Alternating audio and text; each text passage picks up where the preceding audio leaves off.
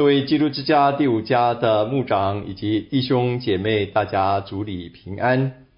很快的，我们来到了这一次宣道年会第三堂的主题信息。贵教会今年的主题叫“超越的宣教”，这个到底是一个什么样的题目？所谓的超越，到底所指的是什么？我们作为神国里面的工人。我们是这个计划的参与者，我们首先必须确切的知道，我们所谓的超越，首先是神的超越，是神和他的作为的超越。神是宇宙万有的创造者，也是人类历史的掌管者。我们今天所看到的一切都从他而来，所以我们知道。他超越这一切之上。与此同时，他带领着人类的历史走向他所定的完美的目标。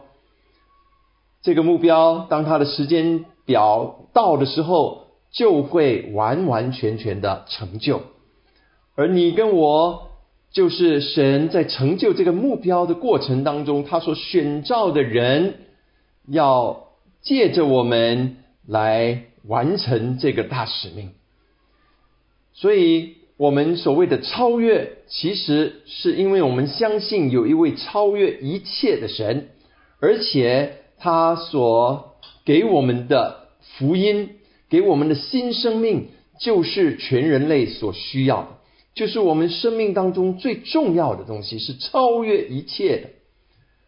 所以，当我们讲超越的时候，我们必须很清楚的这个概念。那就是神是超越的，他的作为是超越的，因为这样我们所做的工作才能够超越。所以，当我们讲超越的时候，不是首先不是在讲我们做的工作要怎么样来超越。那另一方面，我们要知道的就是，到底我们在超越什么？为什么要超越？我们讲要超越。是因为我们知道这个福音在成就的过程当中，它是充满着挑战和困难的。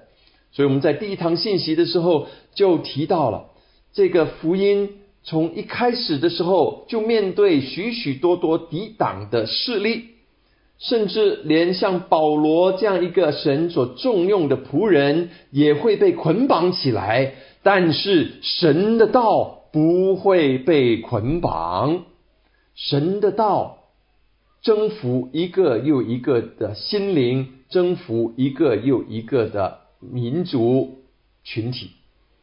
啊，另一方面，当我们讲超越的时候，我们也知道，这个所谓的超越，也是超越了时空，它不是一个某一个时代的人所需要的而已。它是每一个时代的人所需要的，所以我们今天讲超越的宣教的时候，啊，我们带着一个坚定的信心，知道我们所传的福音，无论传到哪里，那些地方的人，只要他们还没有认识主，这个福音就是他们最大的需要。所以，亲爱的弟兄姐妹。希望我们能够认识到这个福音本质的伟大，然后另一方面，我们带着对这个福音和这位神的坚定的信心，来参与在他所呼召我们参与的这个大使命里面。这次的肺炎疫情已经延续了一年多的时间，给许许多多的教会带来很大的挑战。其实这次的疫情给我们所带来的挑战是一个非常好的反省，那就是我们平时我们在讲宣教事工，我们都在做着啊一年又一年的宣教的工作，但是我们所做的工作是不是一个呃我们自己所定下来固定的形式？当特别当我们面对这个疫情的时候，以前所用的方法没有办法再继续的时候，那我们怎样能够去跨越？我们怎样能够继续把这个使命来完成？当然，这个不只是方法的问题，更重要的是我们的心。有一些人习惯了过去这种的宣教的参与的方式，当他面对挑战，以致他这些过去的方式无法再继续进行下去的时候，他就停止了。那么这个就有问题啊！我们就应该好好的反省，到底问题出在哪里。所以我用一个漫画来跟大家分享。左边那就是我们传统所做的。什么叫做宣教的工作呢？过去我们就是啊，我们有自己的计划，要筹多少钱，我们要办什么短宣队，去什么地方，我们要为哪一些宣教施工来祷告，或者呢，我们来关怀这些宣教士。这是我们过去传统的做法，非常需要，也非常好。但是大家不不可否认的，就是这次的疫情好像使得很多传统的做法无法再进行下去。尤其在封城的期间，很多人就待在家里面。那我们怎样能够继续的做宣教呢？所以很多人就像右边的那样，关在家里面，外面都是病毒啊。神说：“哎，你的宣教使命呢？”啊，我们给神的回应是：“拜托啊，现在到处都是病毒，我们怎么能够宣教呢？”等疫情过去再说吧。如果是这样，我们所谓的宣教真的是一个超越的宣教吗？所以今天在这宣道年会的最后一堂信息，我愿意跟大家再一次的来思想，什么叫做一个健全的宣教使命。我用的经文是《哥罗西书》第一章的第二十五到第二十九节，请大家一起的来念。我照神为你们所赐我的职分，做了教会的执事，要把神的道理传的全备。这道理就是历世历代所隐藏的奥秘，但如今向他的圣徒显明了。神愿意叫他们知道，这奥秘在外邦人中有何等丰盛的荣耀，就是基督在你们心里成了有荣耀的盼望。我们传扬他是用诸般的智慧。劝诫个人，教导个人，要把个人在基督里完完全全的引到神面前。我也为此劳苦，照着他在我里面运用的大能，尽心竭力。这一段的经文，在我过去二十多年的全职侍奉经验里面，一直被我当作是我人生的使命。这个无非是保罗的人生使命，但是我一直把这一段放在我的内心里面，引导着我一生在宣教服饰上面的心态和方向。那这一段的经文当中呢，给我们看到几方面非常重要的。我用一个现代人的词汇来把这段经文五个重点把它总结起来。那就是五 G 啊，我们现在讲资讯科技的时候，已经来到了第五代五 G。其实宣教的使命也是有五个 G，是我们不能够轻忽的，因为有我们确信这五个 G，我们也实践这五个 G，所以我们所做的宣教工作才算是一个健全的宣教工作。这五个 G 是什么？第一个就是 God。就是我们对一神的确信。第二是 gospel，就是我们对福音的认识。第三个是 grace，就是我们对恩典的经历。第四是 gifts，就是我们对恩赐的运用。以及第五 generosity，我们慷慨的付出。我们看见需要，我们就付出。这个五个 G。是一个健全的宣教使命所不能少的。我们一个一个来看。首先，第一个就是 God。刚才我们所看的那段经文当中，给我们看见保罗所执行的这个使命是一个彻头彻尾的神的使命。一开始他说：“我照神为你们所赐我的职分，做了教会的执事。”神给他职分，所以他这个做使徒的这个职分是从神而来的。然后这个使徒要做的工作是什么呢？就是要把神的道理传的全备，所以他要讲的内容是从神而来的，神的道理。这道理就是历史历代所隐藏的奥秘，但如今向他的圣徒显明了。谁的圣徒是神的圣徒？所以使徒的身份从神而来，他有神托付给他的信息，传给谁？传给神的圣徒。这些圣徒当然并不是说只有那些信的人，而是在神的计划当中，神已经拣选的人。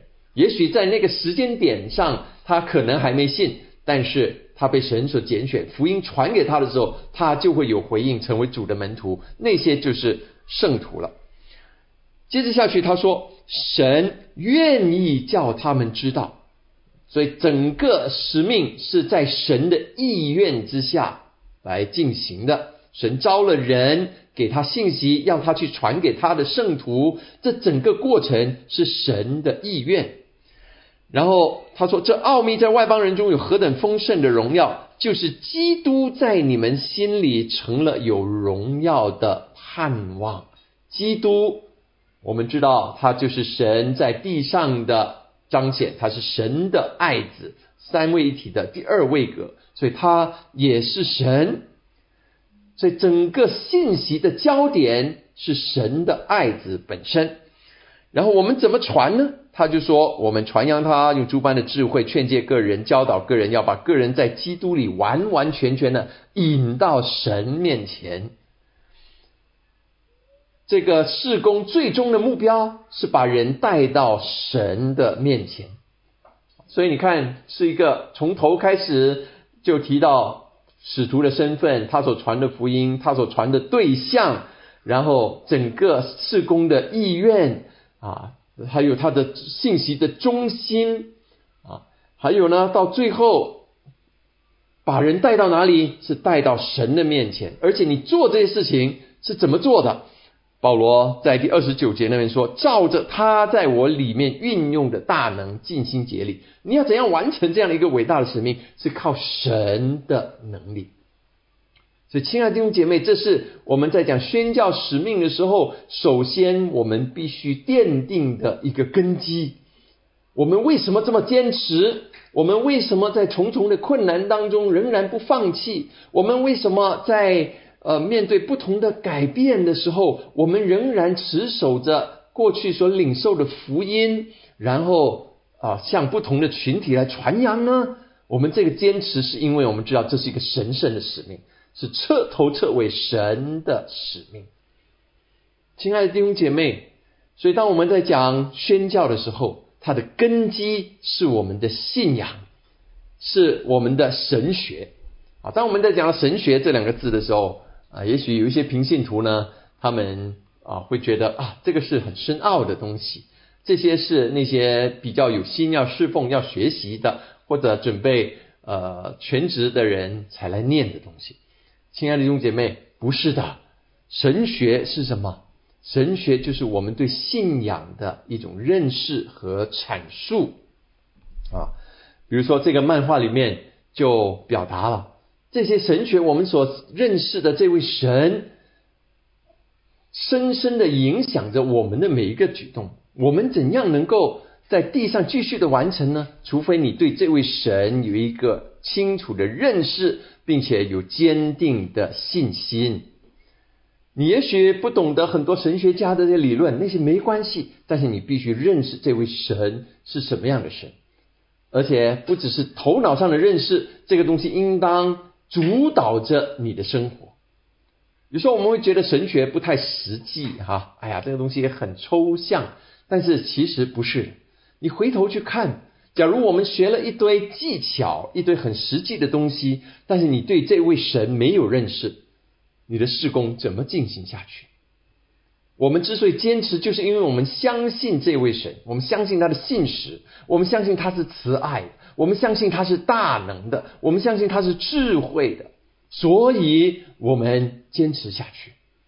那这个基础好了，我们才来说技巧上我们。应该怎样来改进？啊，所以一个健全的宣教使命首先必须有一个非常清楚、非常正确，也是非常坚定的神的观念。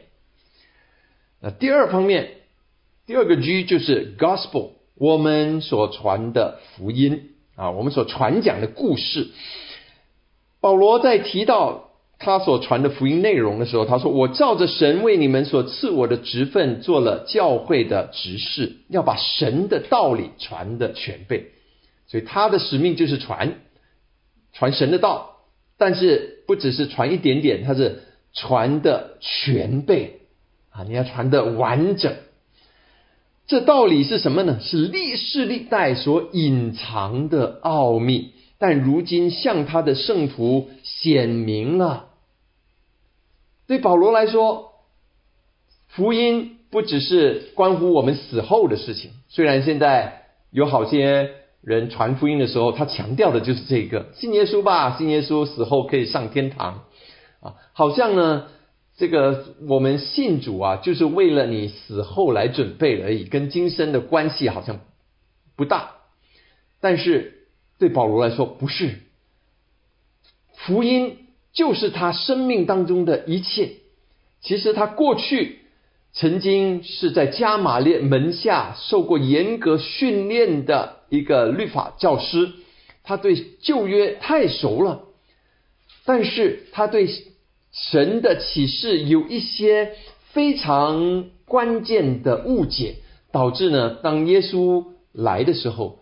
当耶稣的门徒去宣扬耶稣是基督的时候，他否定到底，直到他在大马色的路上遇见了主，向他显明，啊，他整个人才翻转过来。他突然间觉悟了，原来他和他的同胞一直以来都在等待的这位米赛亚已经来了，用一个出乎人意料。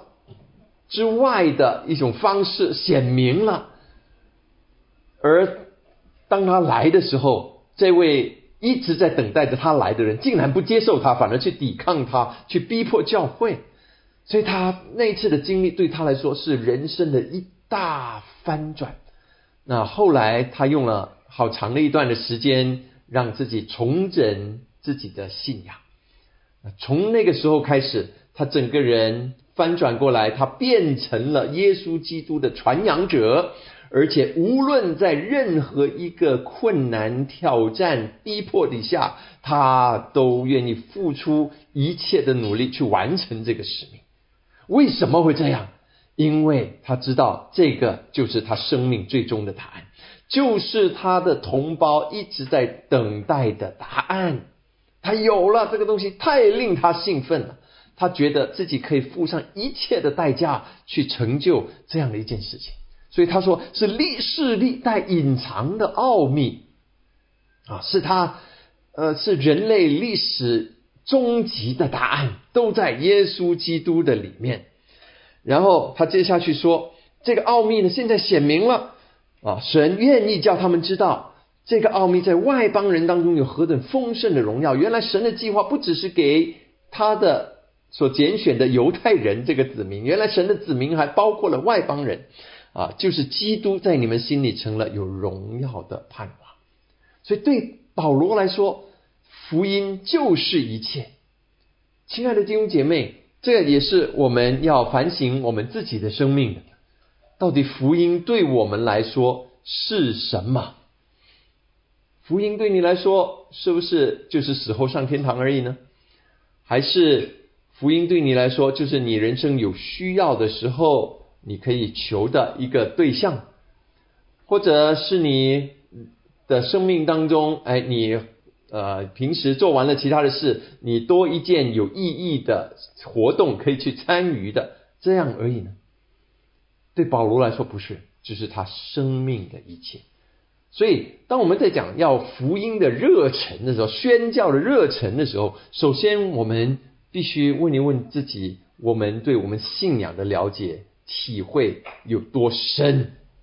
当你认识这个福音越丰富，那我告诉你，你的热忱就越就越大。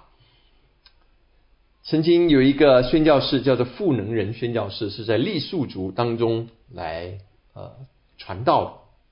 他在他的日记当中写过这么一段话，一直成为我的一个提醒。他说呢，我受过严格的训练啊，要到大街上站在一个凳子上，向一群漫不经心的人来传道。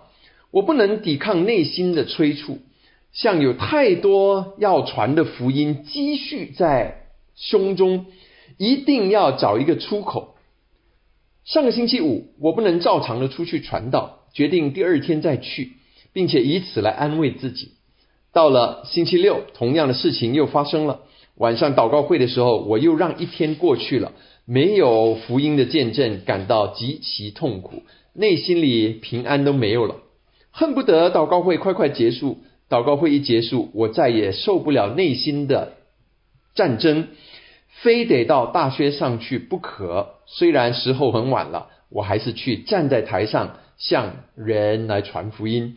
讲完之后痛快莫名。当然，我相信今天我们已经不使用他这个的方法来传福音了啊，嗯，但是他的这个热忱非常令我们钦佩。为什么他有这样的一种热忱？觉得哎呀，我一定要去跟人来分享福音呢？他这边说，因为好像有太多的福音积蓄在他的胸中，要找一个出口一样。哇，你里面太丰富了，你觉得东西太好了，你领受的很饱足，哎，他要有个出口来跟人来分享。所以，当我们讲福音的热忱的时候，我们要问一问自己：你对这个福音的认识是不是真的这么丰富？认识的越丰富，那你的热忱就能够越持久。这是第二方面，第三方面。是 grace 啊，就是恩典。我们所经历的恩典，我们相信我们所信的福音，不只是一套理论，不只是圣经里面的一个启示，让我们理解了哦，我们知道，哎，这个人生该怎么过这样而已。是我们实际可以经历到，神是真神，神的作为也是真的。他有许多的恩典，要在我们顺服他的过程当中来赐下给我们。所以福音的热忱呢，一个一个健全的宣教的使命啊，也需要呢实际的经历。对这个福音的实际经历，就好像保罗在这边说：“我照着神为你们所赐我的职分。”虽然在这里没有。多描述，但是你认识保罗的人，你一定知道，他从神那里领受这个职分呢，是他经历的一个极大的恩典。他在另呃提摩太前书第一章那边就提到他的过去跟他的改变。他说：“我从前是亵渎神的，逼迫人的，辱骂人的，然而我还蒙了怜悯，因为我是不信不明白的时候做的。”并且我主的恩格外丰盛，使我在基督耶稣里有信心、有爱心。耶稣基督降世为要拯救罪人，这话是可信的，是十分可佩服的。在罪人中我是罪魁，然而我蒙了怜悯，是因耶稣基督要在我这罪魁的身上显明他一切的忍耐，给后来信他得永生的人做榜样。保罗不是明白一套的理论，旧约的圣经跟米赛亚的关系而已，他自己实际的经历到这个恩典的美好。他过去怎么样亵渎神，但是神仍然怜悯他，向他显现，翻转他的生命。所以他对耶稣基督降世拯救罪人这个呃这个呃真理的认识啊，不是停留在头脑的。是他生命实际的经历，所以一个健全的宣教使命，我们需要呢有实实际的见证。你在生活当中实际的把呃呃神的呃恩典哈去去经历去领受。贵教会一直都在推呃这个幸福小组。其实这个幸福小组的布道策略就是强调这一点啊，所以他们很强调人呃这个组员要分享见证啊，然后他很强调我们实际活出来的见证啊，就是你去实际去服侍别人，不是攻脑，而是攻心。当然，我们知道脑还是很重要的。如果你没有真理，你的神学不对，那你怎么样去感动别人？那可能呢，他信主也并不是真的是神所要的那种悔改啊。所以真理是非常非常重要的。但是我们知道，往往一个人会信主啊，是因为看到见证，听到实际的经历。很少人会是哦，经历这个用理性来思考哈，思考有一天想通了，哎，觉得这个道理可以接受啊，他就信了。有没有这样的人？我相信有的，但是很少。大部分的人，他们为什么信主？是因为他们看到信徒他们活出来的基督的样式，还有从他们的口中听到神怎么样的在他们身上施展作为，改变他们的生命。第四个 G 就是 gift，就讲的是恩赐了。第二十八、二十九节这么说：我们传扬他是用诸般的智慧劝诫个人，教导个人，要把个人在基督里完完全全的引到神面前。这边讲我们传扬他要怎么传呢？要有诸般的智慧。为什么？因为福音的内容虽然不变，但是。不同的群体，他们能够明白这个福音的方式可能是不一样的。随着时代的改变，人对福音的理解的方式会有所不同。虽然福音的内容不一样，啊，是是一样的，不改变的。而且，当当福音传到不同的文化里面的时候，你也需要用他们所能理解的方式来宣扬这个福音。所以，我们就需要智慧。使徒行传里面有好几篇保罗的讲道，你去对比一下，比如说第十三章在比西底的安提阿向犹太人在犹太会堂里面讲的道，跟他在第十七章在雅典对外邦人讲的道，你发现那个切入点是完全不一样的。虽然那个福音是不变，这就是智慧，这就是恩赐。我们需要善用上帝给我们的属灵恩赐，目标是。去劝诫个人，教导他们，把他们带到神的面前来。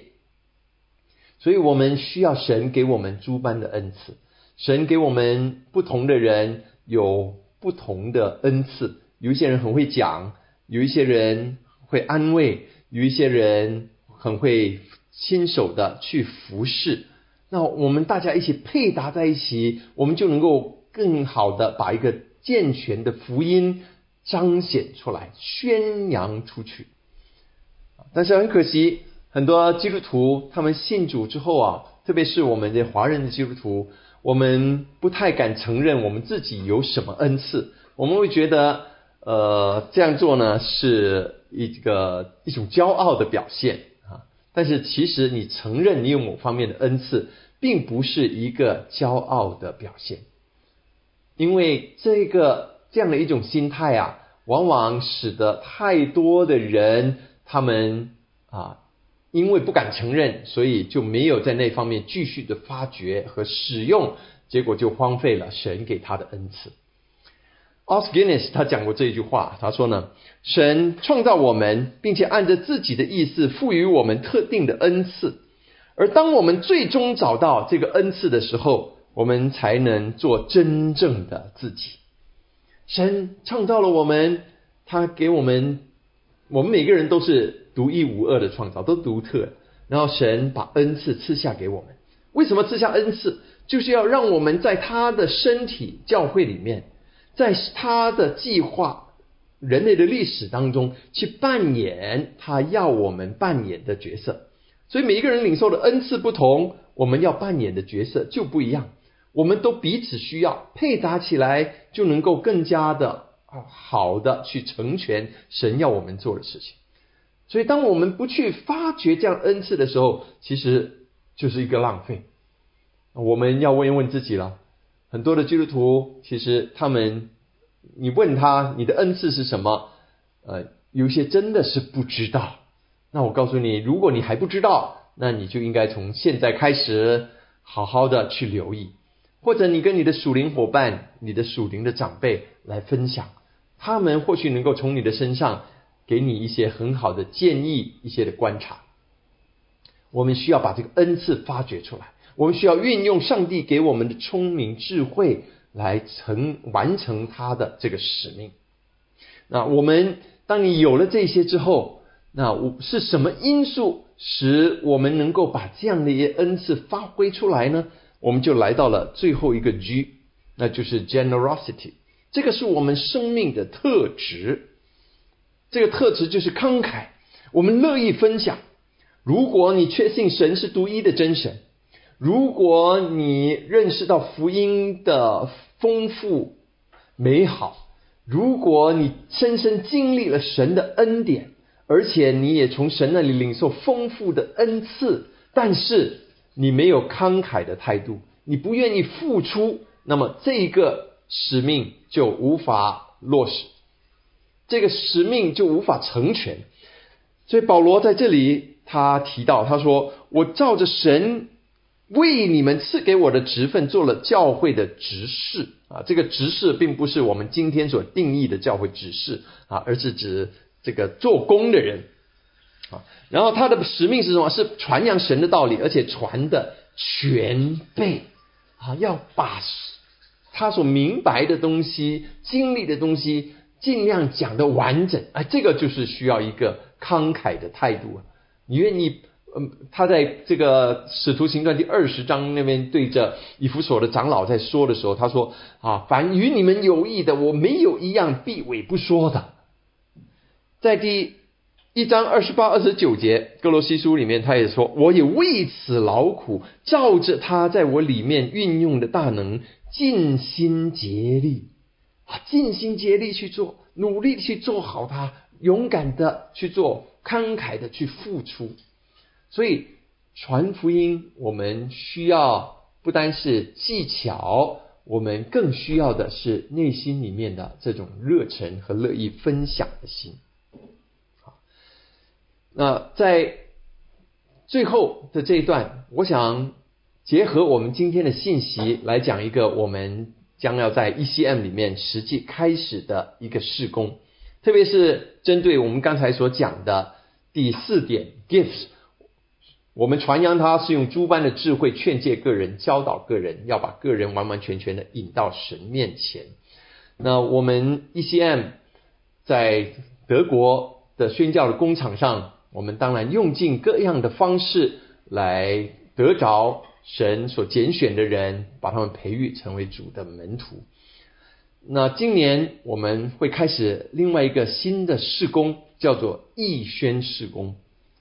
义宣事工是什么？就是艺术宣教事工啊。为什么会要做这样的一个工作呢？是不是啊？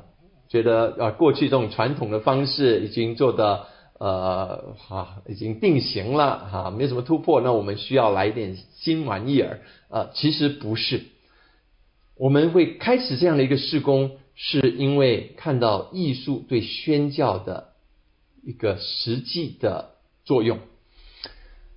很多人对艺术有误解，我们认为那些好像是比较高档次的，我们认为这个是哎，我们教会做到一定的程度了啊，有一定的规模了，人数达到一定的标准了啊，有钱了，那我们才来搞艺术。其实并不是这样，艺术其实就在我们身边。你想象一下。如果把你的教会当中所有有艺术成分的东西都拿掉，会是怎么样？那我告诉你，你就会变得非常非常单调。你的教会不用设计的啊，就是一个 一个正方形的，或者是一个一个空间啊，然后里面没有任何摆设，没有摆花，没有什么啊，椅子就是随便普通的一张椅子，一个凳子在那里，然后。教会里面没有音乐的啊，因为音乐也是一个艺术啊。这个讲到的时候，PPT 打上去啊，都是平面，然后几行字在那里啊，没有任何的颜色设计排版啊。你的周报啊，也就是白纸跟一些的内容在当中。亲爱的弟兄姐妹，当你这样一想的时候，你发现其实我们已经在搞艺术了啊，只不过有时候我们没有继续在那方面来成长。那换句话说，其实当我们在讲艺术跟宣教的时候啊，教会所要做的不是从零开始，因为我们大家里面都自然有一些的审美观啊，我们需要的是把这个更加提升啊，把我们的艺术能够。啊，带到另外一个更好的一个地步，以致可以发挥它的功用。为什么艺术对宣教是很重要的呢？那我提出几方面哈。第一方面呢，就是艺术其实可以反映出神荣美的形象。艺术可以反映出神荣美的形象。我们的神本身就是一个创造宇宙万有的主。而我们是按着他的形象样式造的人。当我们去创造的时候，当然我们的创造跟神的还是有差别。神是使无使无变有的，而我们不是，我们是用他所创造的素材来重新的改造，变成一个好看的东西，或者呢变成好听的音乐。但是我们这个动作本身呢，就是反映了神的形象，因为神是创造的主，我们的神。也是一个完美的神，他全然的慈爱、信实、公义、圣洁、智慧。所以，当我们在做艺术的时候，艺术所表达的就是美，无论是听觉上的或者视觉上的。那我们借着这个美的东西来反映神的荣美。我最近看了一个呃华服。对台湾一个艺术家牧师叫冯君兰牧师的一个采访，他里面就讲了一句话。当然，他讲的是教堂的设计。他说，教堂啊不够美啊，其实是对神荣耀的一种亏欠。神是美的神，所以我们做的事情应当是美的。当然，他并不是说，哎呀，我们必须得花很多的钱哈，美不一定要花很多的钱啊，你还是可以。做的很好看，但是你要有那个审美观，而且我们的神也是做新事的神，所以当我们不断的在创作新的东西的时候，我们就在反映出他的荣美的形象，这是第一方面。第二方面呢，为什么艺术对宣教很重要？因为艺术能够展现信仰的丰富啊。我们刚才说了，我们的信仰，我们的福音是丰富的，而。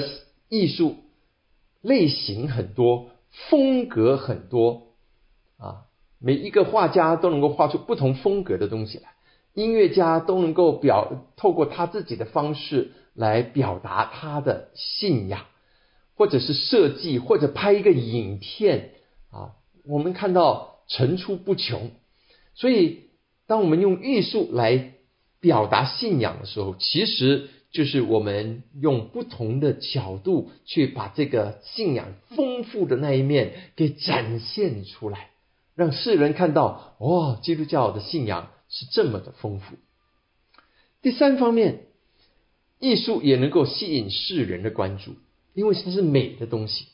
所以你走在街上的时候，哎，你听到街上有街头艺人在表演，有时候人就会停下脚步去看啊。它是艺术，它会吸引你的注意。你在社交平台上浏览很多的信息的时候，如果是一堆的文字，你除非那个题目真的很吸引你，不然你不会停下来看啊。但是如果有一张很美的图，或者一张漫画，或者一个短片，哎，它很吸引你，你就会停下来。所以。如果宣教的工作能够善用艺术，也能够吸引世人对这个福音的关注。第四方面，艺术能够产生深刻的印象。啊，你看一幅图，如果那幅图能够简单的表一个信息表达出来，可能一下子在那一刹那之间就印在你的脑海里面，你很长的时间不会忘记。一首歌你学会了之后，可能一辈子都在影响着你。我相信我们中间应该很多人也有这样的经历，就是你小时候唱过的歌啊，你过了那么很多年，几十年过去了，甚至到老了，你还是能够连词带曲的唱出来。为什么？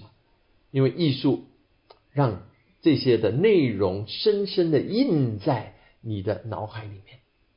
那如果我们能够把福音也透过艺术的方式深深印在世人的脑海里面，那是很棒的一件事情。啊，那第五方面，艺术也可以做到跨文化。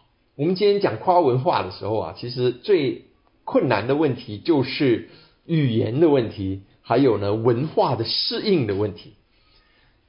艺术能够在这方面帮上忙，为什么？因为音乐，或者是画，或者是图像，或者是嗯一些一个短片，呃，它不一定需要语言。网络上有很多几分钟的短片，拍的非常感人，里面可能一句话都没有，但是全世界的人都能够把它看懂。这就是艺术的威力。如果我们能够善用这一点，其实这个呃福音。就能够跨越就文化的障碍，去传到不同的群体当中。第六方面就是艺术啊，能够激起受众的回应。所以为什么每一次聚会的时候，常常有回应诗歌啊？你听完一篇道啊，当然我相信你可能很受感动，但是如果再加上一首歌，就能够更加激起你里面的一种。一种情感啊，当然我们不是要去故意去制造什么样的情感啊，但是我这人是健全的，我们不单只是需要理性，我们也需要感性的部分。然后有理性、感性之后，我们就会产生意志，做出决定，那就是意志啊。那艺术呢，特别是音乐方面，就能够触动我们内心里面的感受的那个部分。所以你听了一篇道之后。你在唱一首相关的回应诗歌，那就会引起你对你所听得到做出回应，要励志啊！所以传福音也是一样啊，它能够呢打进人内心的深处。呃，另一方面呢，就是艺术也能够启发更深的反思。艺术往往没有很深的理论性的论述啊，它不是一篇论文。啊，它是一个作品。那当你看一些作品的时候，也许你不是马上看懂，但是它能够刺激你的想象，让你对人生、让你对信仰、对你的生命有更深的反思。所以，艺术对宣教有它非常不容忽视的重要性。但是，现在很多教会里面的艺术的施工却常常被忽略。那我们在做这个呃义宣事工的时候啊，我也列出了一些我所观察到常见的嗯艺术事工的一些问题啊。首先第一个就是人才很多，但是呢大部分并没有用在使命上。艺术家很多，教会里面艺术家也很多啊，他们都有恩赐，但是呢，你说要让他的恩赐应用在使命上，应用在这个呃事工上。坦白说很少，顶多就是为教会做一些海报啊，或者是啊，嗯，玩玩乐器啊这样而已。那怎么样能够让这些有特别艺术恩赐的人啊，真的全心全意的以使命为他的目标呢？那我觉得这是我们的一个挑战。第二就是有心智的基督徒文艺青年，有时候他不该不知道该怎么做，他有那个心。但是我该怎么做呢？我可以有什么出路呢？这是我在网络上或者我到不同的教会去服侍的时候常被问到的一个问题。第三，就是有一些人能够创作，但是他需要一些其他的恩赐跟他一起配搭啊，他不一定会搞网络，所以没有人帮他做宣传的工作。所以，如果能够把不同的人结合在一起，也许呢就能够做更多更好的事。第四，就是基督徒的文艺的事工呢，常常没有得到支持啊，以致呢基督徒文艺青年呃，就为了生计的缘故哈，因为他们有自己的工作，他们就无法投入更多的时间和精力在创作信仰的作品。所以今天很多的教会仍然是一个非常古老的观念，认为哦，你这个是侍奉吗？所以你就应该免费的为教会在做，这当然也没有问题啊。但是如果是这样的话，我们就不要期待基督徒的艺术人才能够有更多的作品起来。因为他要有很多的作品，他就必须全时间在做这些事情。他要全时间做这些事情，那么呢，他就需要有生计啊，哈，他需要呃呃吃饭。所以呃，但是这个很多的文艺青年并没有得到这方面的支持。而且呢，第五项就是很多的教会或者机构的艺术的水平有待提高啊。这些我们从印刷品、从 PPT 的设计等等。都能够看出来，我们可以献出更好的一些作品。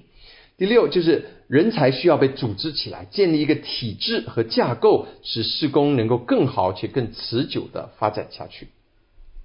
所以，为了这个，我们就开始了义宣施工。这个刚刚开始啊，我们连第一次的会议啊也是刚刚开，所以。呃，将来要怎么做，我们还需要更详细的策划。但是我们的目标就是希望能够发掘基督徒的艺术人才，以艺术创作的方式，透过与媒体的结合，把福音继续的传到普世去。我们不要只是看到欧洲，我们要看到透过网络，其实现在已经没有任何的界限，我们能够呢向普世来宣扬。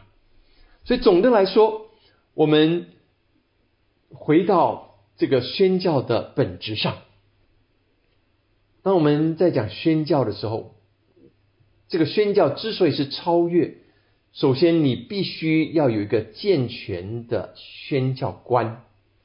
今天我们所提的那五项，就是如果你是有着健全的宣教观的，那我们才能够讲做出一个好的宣教的工作，而且是持久的啊。